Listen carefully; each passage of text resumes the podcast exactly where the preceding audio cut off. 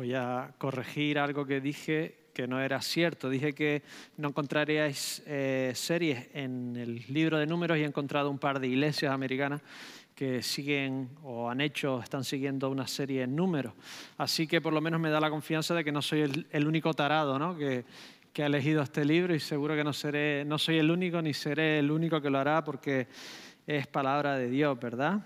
Es un poquito, partes de la Biblia son un poquito como comer caviar o jamón de jabugo o vino tinto. Si no estás muy acostumbrado, prefieres atún o jamón dulce o vino dulce, ¿no? Eh, tienes ciertas partes que te tienes que ir acostumbrando al paladar, te tienes que ir zambullendo y mientras más comes, más te empieza a gustar pues las cosas que, que son más difíciles a lo mejor de, de, saborear al principio. Así que os vuelvo a animar que si sois nuevos comencéis por el Nuevo Testamento, pero eh, el Antiguo Testamento para los que llevamos mucho tiempo pues tiene una riqueza enorme.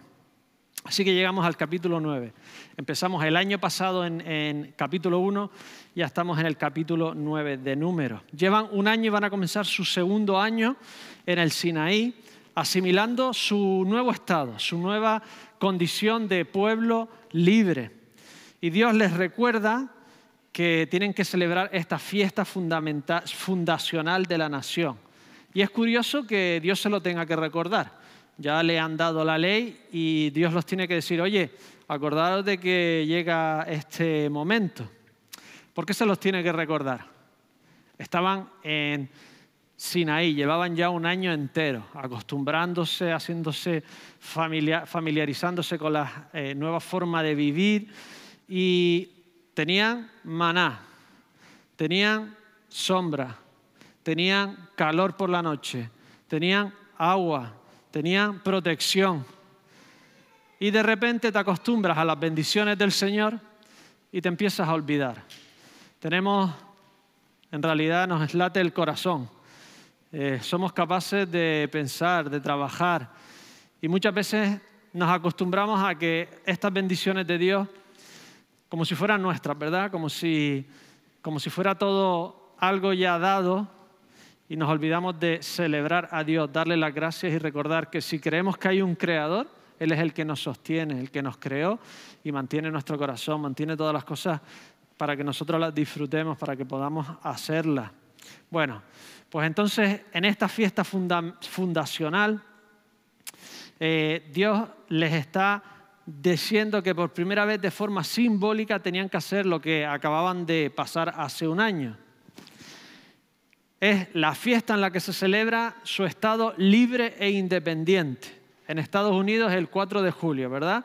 En Argentina es el 9 de julio, muy bien. Francia, 14 de julio, la toma de la Bastilla. En Israel de repente el día 14 de Nisan, no el coche, sino el mes entre marzo a abril, se convierte en su primer día del calendario, su primer mes del calendario. El reloj de la nación vuelve a cero. Sus vidas empiezan a contar a partir del momento en que salen libres de Egipto por la muerte de los primogénitos. La Pascua, por lo tanto, se convierte en la fiesta nacional, la fiesta que los define como nación, que les da una identidad propia, liberados por la mano directa de Dios que los diferencia del resto de las naciones y los arraiga a una historia sorprendente de intervención divina. Sin saberlo, ellos no solo es la raíz de su liberación, sino se convierte en el símbolo de la liberación mundial que es en nuestras almas en Cristo Jesús. Celebrar a Dios con el resto del pueblo de Dios debería ser nuestra prioridad absoluta se convierte en la prioridad absoluta de este pueblo. Ese día, el día 14 del primer mes, se convierte en fiesta nacional que todo el mundo tiene que celebrar. Se convierte en la prioridad primera de ese pueblo. De lo que hacen como nación es celebrar ese día de la liberación.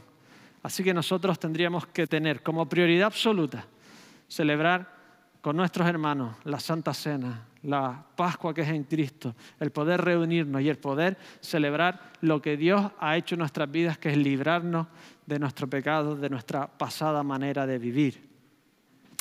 El que no la quiera celebrar no puede ser más parte del resto. Versículo 13 del pueblo. Dice que es cortado, no sabemos si el Señor se lo lleva o lo tenían que simplemente excomunicar, o muerto o echado. Si no quieres dar esta ofrenda a Dios, si no quieres celebrarlo con el resto del pueblo, ¿para qué ser parte de ese pueblo? Es un pueblo dedicado completamente a Dios. Si no quieres celebrar a Dios y celebrarlo con tu pueblo, Dios te dice, ¿para qué quieres estar ahí en medio del pueblo? Es una ilustración dura y real de las personas que no quieren disfrutar y celebrar a Dios que les dio la vida. Cuando rechazamos a Dios estamos rechazando al que nos creó. Y estamos rechazando en realidad el mayor disfrute que existe en la vida humana. Disfrutar de Dios y de los que le aman. No hay nada más placentero, hoy tenemos a los jóvenes aquí, no hay nada más placentero, lleno de éxtasis, gozoso, nada que te haga sentir más completo, realizado y vivo que tener realmente a Dios en tu vida. Si no quieres estar con Él y, con los que lo aman, Dios no te va a mantener toda la vida con Él. ¿Para qué mantenerte toda la vida, toda tu existencia a su lado y al lado de sus hijos? Rechazar a Dios y el sustentador de la vida realmente es perderla. Es agarrarte a un futuro sin Dios y por lo tanto sin todo lo que es bueno. De Dios emana toda la bondad. Rechazar a Dios es rechazar tu origen, tus raíces, tu verdadera identidad y por lo tanto es rechazar verdaderamente quién eres y rechazar la comunidad de los que abrazan a Dios piénsalo, una comunidad sin lo bueno, sin lo divino, es una comunidad sin bondad. Una comunidad sin bondad a la larga se convierte en un infierno. Es insostenible. C.S. Luis dibujaba el infierno como el lugar donde las personas eternamente se iban separando una de otra. Sin la bondad de Dios que te impulsa a compartir con otros y con Dios, el egoísmo nos hará por la eternidad irnos separando de los demás. El infierno, según C.C. Luis, era la soledad absoluta. Quedarte contigo mismo sin Dios es, comunicarte de la vida de Dios y de todos aquellos que lo aman. Llegamos a, a un problema que se plantea aquí. Tienen que celebrar la Pascua, pero según la ley, Levítico 7:21, prohíbe a cualquiera que esté impuro celebrar el sacrificio. ¿De acuerdo? Y me encanta esta parte de estos hombres y sus familias. Vienen a Moisés y no se agarran a una parte de la ley para no cumplir otra parte de la ley. No dice, oye, yo es que estoy impuro, se me acaba de morir alguien, no puedo hacer nada, lo tengo que enterrar. Honra a tu padre y a tu madre si es tu padre o tu madre, por lo tanto no lo puedo celebrar. No, el deseo de ellos real era celebrar la Pascua con el resto, ofrendar a Dios, disfrutar con el resto. No buscaron una parte de la ley para no cumplir otra parte de la ley, ¿no? Alguna pregunta a los jóvenes. Dios dice que, que, lo más importante es el amor, así que si yo quiero a mi novia, acostarme con ella es muy amoroso, ¿no? Están intentando utilizar la Biblia para no cumplir otra parte de la Biblia. No, estos individuos totalmente lo que quieren es realmente celebrar, querían ofrendar a Dios. Se habían relacionado con símbolos del pecado, que es la muerte, por lo tanto no podían celebrar una fiesta del Dios de la vida. Tenían que apartarse un tiempo, limpiarse, hacer el duelo, etcétera, etcétera. Pero ellos querían. Era por una, una parte una obligación, pero ellos se la habían tomado como un privilegio. Y en realidad es así lo que Dios nos manda es una obligación porque nos hace bien, pero además es un privilegio tremendo que tenemos en el Señor. Por ejemplo, votar. Moriríamos porque nos dejaran votar y cuando podemos votar muchas veces no votamos, ¿verdad? Venir aquí a la iglesia es, según Hebreos y según el Señor, una obligación, conectarse a alguna, esta o cualquiera. Reunirse alrededor de un grupo que alabe a Dios, según la Biblia, es una obligación, pero es un inmenso privilegio. Si no nos dejaran, moriríamos para que nos dejaran. Pero desde hace muchas décadas en Occidente se ha convertido en una opción más de domingo. Debería ser nuestro mayor deseo poder celebrar, poder unirnos con nuestros hermanos a adorar y a celebrar la mesa del Señor. La gran pregunta que se hacen en todos los Zoom, estamos todos en Zoom, todos los líderes de iglesia, pues nos conectamos en Zoom y la gran pregunta es, cuando termine la pandemia y nos podamos reunir todos, ¿cuántos se quedarán en casa sin tener una fuerza mayor? Algunos dicen el 10, el 20.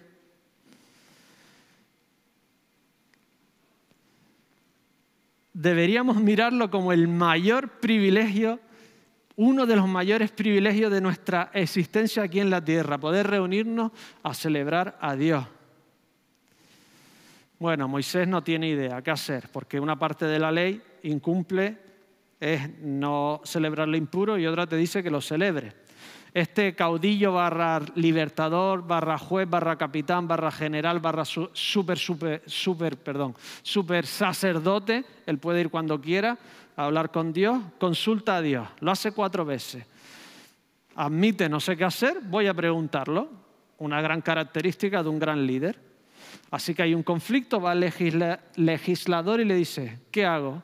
Y cuatro veces le responde Dios en el texto diferentes cuestiones. Así que, ¿qué hace Dios? Vamos aquí a ver un modelo de liderazgo.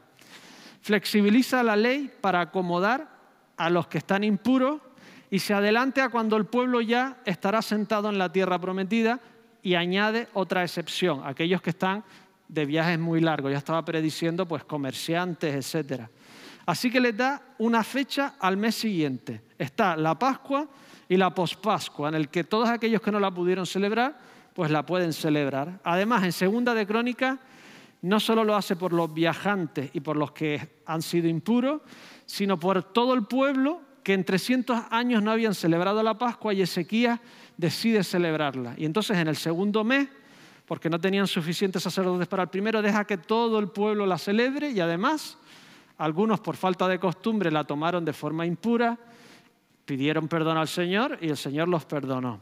Aquí vemos un modelo de liderazgo que me gustaría como pastor llevar a cabo, ya no solo como pastor, en realidad todos lideramos algo. Todos, en cierta forma, los hijos, ahora los jóvenes no, pero ya lo tendrán en su futuro, aunque sea nuestra familia, lideramos, ¿verdad? En el trabajo, en nuestra casa. Mira qué modelo de liderazgo. Primero, Dios es accesible. Va Moisés y le pregunta, ¿qué tengo que hacer yo?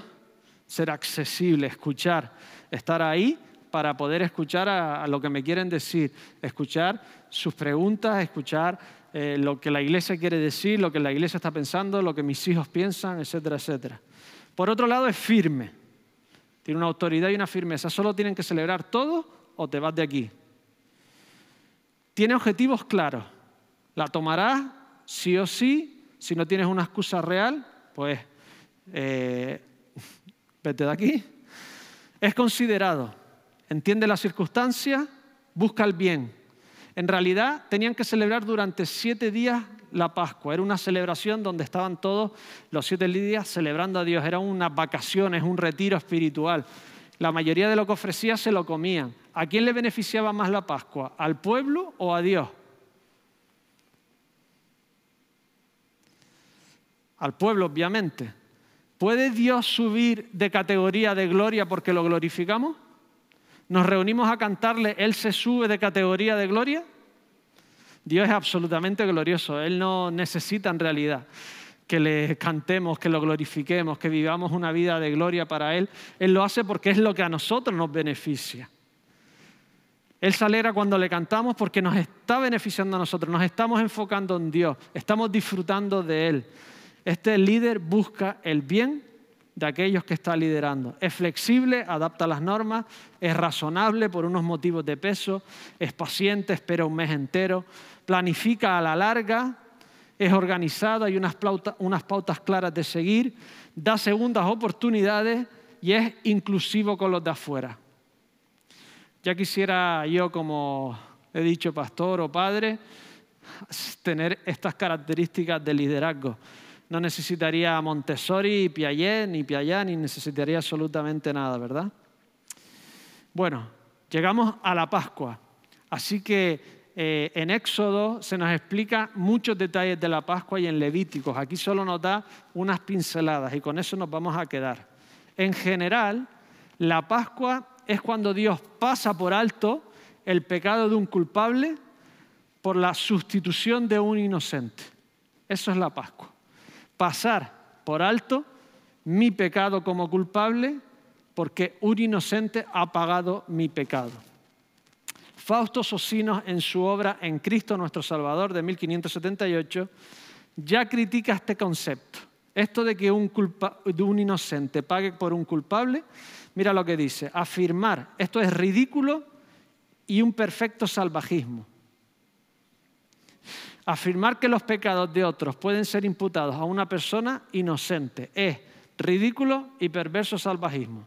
¿Qué os parece? ¿Te lo has preguntado? ¿Puede un inocente pagar el mal de un culpable? ¿Es realmente justo que el Cordero Pascual pagara por el pecado de toda la familia? Digo esta pregunta de 1500 porque hoy en día teólogos aburren y hacen las mismas preguntas. El suizo reformado Francis Turrentin ya dijo pocos años después que por supuesto que era justo. Un juez puede aceptar que alguien pague la deuda de alguien que no la puede pagar, tranquilamente. O podría retrasar la pena. Una señora está embarazada, ha cometido un crimen y deja que el, crimen lo pague más tarde. O alguien por el que amas muchísimo. Por ejemplo, que un padre cumpla la pena de su hijo menor. O un esposo por su esposa enferma Piénsalo, el acto de amor de alguien que te quiera tanto y cumpla la pena por tu culpa, te puede hacer cambiar más que todos los años de cárcel que te puedan poner. No es el amor desplegado de Dios uno de los mayores disuasorios que tenemos a la hora de pecar, alejarnos de Dios y hacer lo que no debemos hacer? F. Jeugen, montañero alemán, y su compañero se van a escalar la parte más difícil de, los Alpes, la cara norte del Eiger suizo. Como es alemán, será Eiger suizo. ¿Vale? No sé cómo se pronuncia, pero todas las. Eh, lo, del tiempo te dice que no salga, no es una, es una época difícil, que los montañistas no salgan a la montaña, etcétera, etcétera, pero quieren hacerlo, van y hay un desprendimiento de rocas y entonces se quedan atrapados. Se monta un equipo franco-suizo, van a rescatarlo y en el rescate mueren dos rescatadores a bajando por el rappel se le caen piedras encima. Pregunta, ¿estos dos montañistas deberían ir a la cárcel? ¿Entiendes lo que no salga, yo salgo, me tienen que rescatar, mueren unos cuantos, ¿deberían o no, deberían? Unos me dicen que no aquí,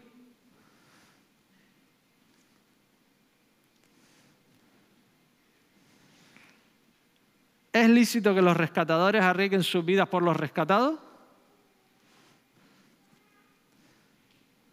Fernando me dice que sí. Lo hicieron voluntariamente, ¿no? Si lo hacen libremente porque es su vocación y deseo, todos diríamos que sí. Turrentín tenía razón. Si el que pone su vida cumple las siguientes condiciones, es totalmente lícito pagar la culpa de otro inocente. Mira las condiciones que pone. Libre consentimiento y voluntad de hacerlo. Nadie le obligó a los rescatadores, es su vocación, su profesión. Poder sobre su vida para controlar o aceptar lo que puede pasar con tu vida. Ellos aceptan que hay un riesgo. Capacidad real de llevar el castigo y el sufrimiento, es decir, capacidad real de rescatarlos, que tuviesen la capacidad real de rescatarlos. Y por último, el que el sustituto no tenga que pagar sí mismo por sus culpas. Obviamente no que, que ellos estuviesen también perdidos. Todo esto lo cumplen los rescatadores y lo cumple Jesús en la cruz. Él es el sustituto pascual que cumple todas estas condiciones. Él tenía el deseo por puro amor de rescatarnos, la voluntad de hacerlo, el poder total sobre su vida, la capacidad de llevar todo nuestro pecado y la inocencia total de haber vivido una vida sin culpa ni pecado. Jesús es nuestro gran rescatador. Jesús es nuestro gran Cordero Pascual inocente que lleva toda nuestra culpa sobre Él para que nosotros podamos salir libres. Esta celebración era agridulce. Agria comían las hierbas amargas, amargas. Esto que les recordaba, que para que ellos fueran libres, los primogénitos habían tenido que morir. El representante de toda la familia había tenido que morir. Esto no era un plato fácil para Dios, porque el gran primogénito tuvo que morir por ti y por mí. Su hijo tuvo que morir por ti y por mí. Pero por otro lado, era un plato tremendamente dulce. Dulce ¿por qué? Porque los había liberado de Egipto, de la esclavitud. Es dulce porque Dios nos libera en Jesucristo de nuestro pecado, de nuestro miedo a la muerte, de la muerte eterna. Es tremendamente agrio y tremendamente dulce. Te digo algo en esta mañana. Si tú miras a la cruz y por un lado no te resulta tremendamente agrio, no te sirve para nada. Y si tú miras a la cruz y no te parece lo más dulce que jamás haya existido, no te sirve para nada. El sacrificio de Cristo, a los que lo hemos comprendido, es lo más agrio y a la vez es lo más dulce. Este cordero se tenía que comer completamente, porque este gran sacrificio tenía que afectarte por completo. Igual que la muerte de Jesús te tenía que afectar por completo porque te transformaba completamente. Y no se le podía quebrar ningún hueso. ¿Por qué no quebrarle ningún hueso? Porque 1600 años después el gran Cordero Pascual estaría en la cruz. Y en Juan 19, 31 le, pidieron los judíos a los romanos quebrarle los huesos a los que estaban en la cruz. Y no sabemos si solo era porque al estar en la cruz te estás sosteniendo con los pies. Estás medio asfixiándote, es la muerte de cruz, asfixia principalmente. Si te parten las piernas ya no tienes apoyo, tu asfixia es inminente. Pero también creo que era porque Juan el Bautista, desde que vio a Jesús, que dijo, este es el Cordero que quita el pecado del mundo están en la Pascua, están sacrificando al Cordero. Juan el Bautista había anunciado que era el Cordero. Y los judíos creo que no querían que asociase a Jesús con el Cordero Pascual que quitaba el pecado del mundo. Y eso es lo que es exactamente. 1 Corintios 5 del 7 al 8. Limpiaos pues de la vieja levadura para que seáis nueva masa, sin levadura como sois, porque nuestra Pascua, que es Cristo, ya fue sacrificada por nosotros. Ya fue sacrificada por nosotros. Jesucristo es nuestra Pascua. Jesucristo es nuestro sustituto. Todo aquel que quiere ser sustituido solo tiene que pedirle a Dios que sea su Cordero Pascual. Así que llegamos a la nube. Es un pueblo enorme, ¿no? ¿Sabéis cuando vais a un eh, lugar turístico que siempre hay un guía con un paraguas, ¿no? ¿Para qué lleva el paraguas? Para que el grupo lo pueda seguir, ¿no? Para que no se pierda y lo pueda seguir. ¿Cómo hago para que un pueblo enorme siga en una dirección? Pues una de las funciones era ponerle una guía, una nube. Dios les puso, ¿cómo los va a guiar? Con un GPS. ¿Qué significa GPS? Global Positional System. Este era God Positional System. Un chistecillo inglés, ¿vale? Entonces les pone el GPS ahí de Dios, la nube, para guiarlo. La nube primordialmente era el testimonio del Dios invisible que se hace visible. Es la presencia de Dios. Así que cuando el tabernáculo está construido, algunos creen que la nube se forma en forma de champiñón, la base en el tabernáculo y el resto cubriendo al, pueblo. No lo sabemos pero hace de guía, de protección, de sombra, de calor, pero sobre todo era una forma de decirle al pueblo, estoy aquí. Te levantabas por la mañana, mirabas, veías la columna de fuego, veías la, nube, por la noche veías la columna de fuego. Era un testimonio de decir, estoy aquí entre vosotros, lo invisible se ha hecho visible para salvaros. ¿Cómo funcionaba? Lo hemos leído. Bueno, Isaac lo ha leído. La nube se quedaba quieta, ellos se quedaban quietos. La nube se levantaba, todos se levantaban y se movían. Estaba un día, un día, dos días, dos días, 365 días, 365 días. Ellos se mueven cuando Dios se mueve. Ellos querían saber la voluntad de Dios, lo único que tenían que hacer era mirar a la nube. Ellos ven la nube y saben dónde Dios quiere que vaya. ¿Cuál es nuestra nube hoy en día? ¿Cómo podemos saber la voluntad de Dios para nuestra vida? ¿Dónde quiere que vayamos? Jóvenes, siempre os preguntáis, ¿qué quiere Dios que haga? ¿Cuál es nuestra nube? El Espíritu Santo, que interpreta la Biblia, leemos la Biblia, ¿qué más? La obediencia a lo que pone la Biblia, muy bien, saber lo que, lo que tengo que hacer sin hacerlo no sirve para nada. Nuestra conciencia, nuestros deseos, Dios pone ciertos deseos, la providencia divina, Dios hace que pasen ciertas cosas o permite ciertas cosas en nuestra vida. Señor, quiero este trabajo, hago la entrevista, no me sale. Obviamente es una puerta cerrada, no será la voluntad del Señor. El Señor va abriendo y cerrando puertas. Tenemos el Espíritu, la Biblia, la conciencia, nuestros deseos, nuestras capacidades, la providencia de Dios abriendo y cerrando puertas, el consejo de nuestros hermanos, padres, pastores, etcétera, etcétera, etcétera. La suma de todo ello se convierte en nuestra nube de guía.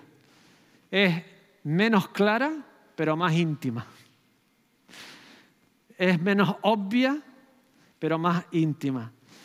Y cuando estás en el lugar, estás mirando a la nube. Estás mirando al Shekinah de Dios, al Shekinah creo que se pronuncia en hebreo. Era una palabra aramea que se puso después, no está en la Biblia, para describir esta gloria divina, esta nube. ¿Qué nos enseña esta nube? Primero, lo que nos enseña es no te asientes donde estás. Este realmente no es tu sitio. En cualquier momento Dios te puede mover. Ni es este tu lugar, ni es este el destino final, no te sientes demasiado en tu casa, ni en este pueblo, ni en tu vida, porque Dios tiene otro lugar para ti. Por muy bien que te vayan las cosas, este no es tu sitio. Dios en cualquier momento te puede, te puede mover, en cualquier momento te puede llevar. En realidad cuando vemos todas estas series en Netflix, eh, Disney, HBO, eh, todas las cosas digitales de esta serie apocalípticas que se acaba el mundo como es, por zombie, alien, peste, meteorito, cambio climático. ¿Por qué enganchan tanto? Tendría que ser un, terror, una pesadilla pensar que, que todo se va al garete. En el fondo, toda la humanidad sabe que este mundo es insostenible. Y tenemos un deseo en el interior, en cierta forma, de que queremos que todo se acabe y cambie. No te sientes donde estás. Este no es el final. Esta no es la vida definitiva para ti. Nosotros queremos estar donde Dios está. ¿Y dónde queremos dónde está Dios? allí donde nos haya puesto. Lo único que querían los israelitas es estar debajo de la nube. No sé si visteis esta foto de una jugadora de baloncesto dándole de amamantar a su hijo o hija, a su bebé, en el descanso de un partido. Pregunta, ¿dónde crees que el bebé estaba más a gusto? ¿Dónde quería estar? ¿En su casa cómoda con un biberón o en un ruidoso polideportivo pegado a su madre? Definitivamente. No, era ni una pregunta. Lo importante era estar con su madre, lo importante es estar con Dios. Es lo que queremos. Donde está Dios, allí quiero estar. Porque el camino donde Dios los estaba llevando no era para nada fácil.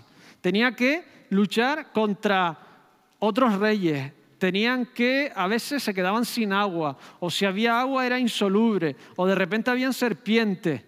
Pero daba igual. Donde Dios estaba, ahí querían estar ellos. Era el sitio donde tú y yo querríamos estar. Da igual lo que dure la pandemia, que yo quiero estar donde Dios me tenga. Salirnos de la nube, aunque sea para ir a un oasis, es perderte para siempre. ¿Qué más podemos aprender de esta nube? Hay una canción que salió hace dos semanas y me ha cautivado. Es de Toby Mac. Jóvenes, Help is on the way. Os la recomiendo. La ayuda está en camino y dice esta frase. Dios nunca llega pronto, pero nunca llega tarde. Nunca se adelanta, pero nunca se atrasa. Dios tiene una voluntad precisa en tu vida. Cuando te lleva a un sitio, quédate en ese sitio hasta que Dios te diga que te muevas. En muchos países protestantes, la costumbre de muchas iglesias es que cada cierto tiempo el pastor se mueva de iglesia. Los metodistas lo hacen normalmente cada siete años. Imaginaos te preparas siete años de predicación y la vas repitiendo una detrás de otra, el tiempo que tendrías para hacer eh, trabajo pastoral, liderazgo, también tiene sus desventajas. Nunca formas parte de la congregación real, ¿no? Siempre te estás moviendo. Así que le pregunto a mi pastor, Alistair, que llevaba ya 17 años y ya era un largo tiempo de estar allí, y le pregunté que cómo decidía quedarse. Y me dijo, mira, He tenido muchas dudas, pero Dios me llamó a esta iglesia y hasta que no me, me llame que me vaya, no me muevo. Dios te ha llamado a un trabajo, hasta que no te llame, no te muevas. Dios te ha llamado a un matrimonio, hasta que no te, no te va a llamar, pero no te muevas. No lo busques porque no. Te va a llamar al que está al lado, a lo mejor a su presencia. ¿Vale? Pero quédate ahí.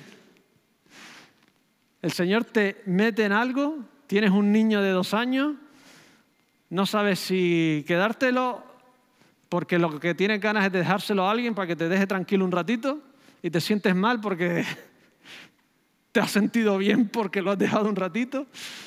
Eso es lo que tienes, eso es lo que te tienes que quedar. Dios hasta que no te llama claramente fuera de algo, te quedas allí donde estás.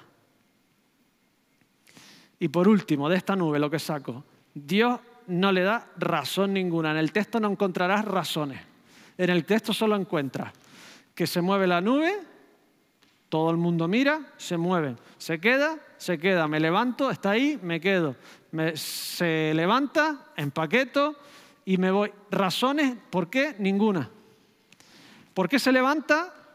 No dice razones ninguna. No encontrarás razones en el texto, ni diciéndoselas a Moisés, ni y eso es lo que nos pasa la mayoría de las veces. Dios se sienta al lado nuestro, tú estás conduciendo tu vida y te dice, sigue recto. Y tú dices, es que hay una caravana. Y te dice, sigue recto. Pero es que, es que hay una caravana. ¿Ves, Señor? Nos hemos metido en una caravana. Y te dice, quédate en la caravana. Ahora a la derecha, pero es que esa caravana es todavía más larga, Señor. A la derecha. Tienes una opción en tu vida. Obedecerlo, hacer lo que te da la gana y no escucharlo, o bajarlo del coche. Yo me quedo con Dios. Dios no te da un mapa todo con 25 instrucciones de lo que tienes que hacer de aquí a 20 años. Dios se sienta a tu lado y te dice, sigue recto. Siguiente, a la derecha. Sigue recto. Señores, que ahí no hay carretera, sigue recto. Yo me quedo con Dios. Dios es mi mapa. Yo no quiero mapa. No quiero instrucciones a la larga. Yo estoy aquí y mientras que estoy aquí me sigo por las normas que el Señor me ha puesto. Me da una, el pueblo estaba en un sitio, seguía las normas que el Señor le había puesto. No se movía hasta que la nube no se movía. Yo prefiero que Dios sea mi mapa. Así que concluyo. La nube esencialmente, esencial, esencialmente es la ilustración de que para liberar a un pueblo de una horrenda esclavitud, Dios se tiene que hacer visible, bajar a la tierra y hacer el trabajo en cierta forma él mismo. No, en cierta forma, no, en toda forma. La nube era la representación física, visible del Dios invisible, que para hacer una gran liberación se tenía que presentar él mismo. Jesucristo es nuestra nube. Jesucristo es el Dios visible que se hace palpable, tocable y matable para poder liberarnos de nuestros pecados. Y la nube para unos era oscuridad y para otros era luz. ¿Os acordáis cuando se fue el pueblo y los egipcios lo persiguieron? Éxodo 14, 20. Iba entre el campamento de los egipcios, la nube, y el campamento de Israel. Y era nube y tinieblas para los egipcios. Y alumbraba a Israel de noche. Y en toda aquella noche nunca se acercaron los unos a los otros. En la cruz Dios se hace visible, tocable, se hace matable para sustituirnos a ti y a mí se oscurecieron los cielos en medio de la cruz para aquellos que no aceptan a Dios como su sustituto y para ellos el final solo será oscuridad. Pero para aquellos que confiamos en Jesús, que nos va a limpiar y morir por nosotros, nuestra vida comienza de cero. Jesús se convierte en nuestro Nisán. Jesús resucitó y nosotros resucitamos con Él para luz eterna, con el Dios eterno de luz que nos trae guía y esperanza a nuestra vida. Jesús se hace nuestro Nisán, nuestro nuevo comienzo, nuestra nueva oportunidad, nuestra nueva esperanza. Jesús es aquel que nos da vida. Oremos.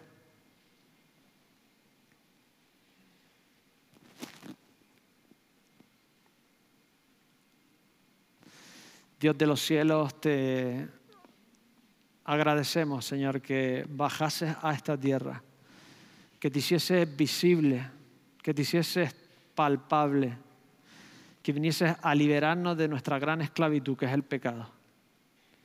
Dios de los cielos, te, te amamos y, y te pedimos, Señor, que tu luz nos ilumine, Señor, y que tú seas nuestra guía y nuestra esperanza para siempre en esta mañana si hay alguien aquí que no ha comenzado, no ha tenido un nuevo comienzo, un nuevo Nissan en su vida, no ha aceptado a Jesús en su corazón. Oro, ora estas palabras conmigo. Si estás en casa conectado, si estás aquí en esta mañana, te pido que dejes a Dios que sea el comienzo de tu vida. Ora estas palabras conmigo. Señor, transfórmame, sé tú mi sustituto, límpiame de mi pecado, muere tú por mí, Señor. Hazme resucitar a una nueva vida. Guíame para siempre. Señor, te pido que hoy sea el comienzo de mi verdadera vida. En el nombre del Señor Jesús. Amén. Vamos a cantar entonces con mucho ánimo.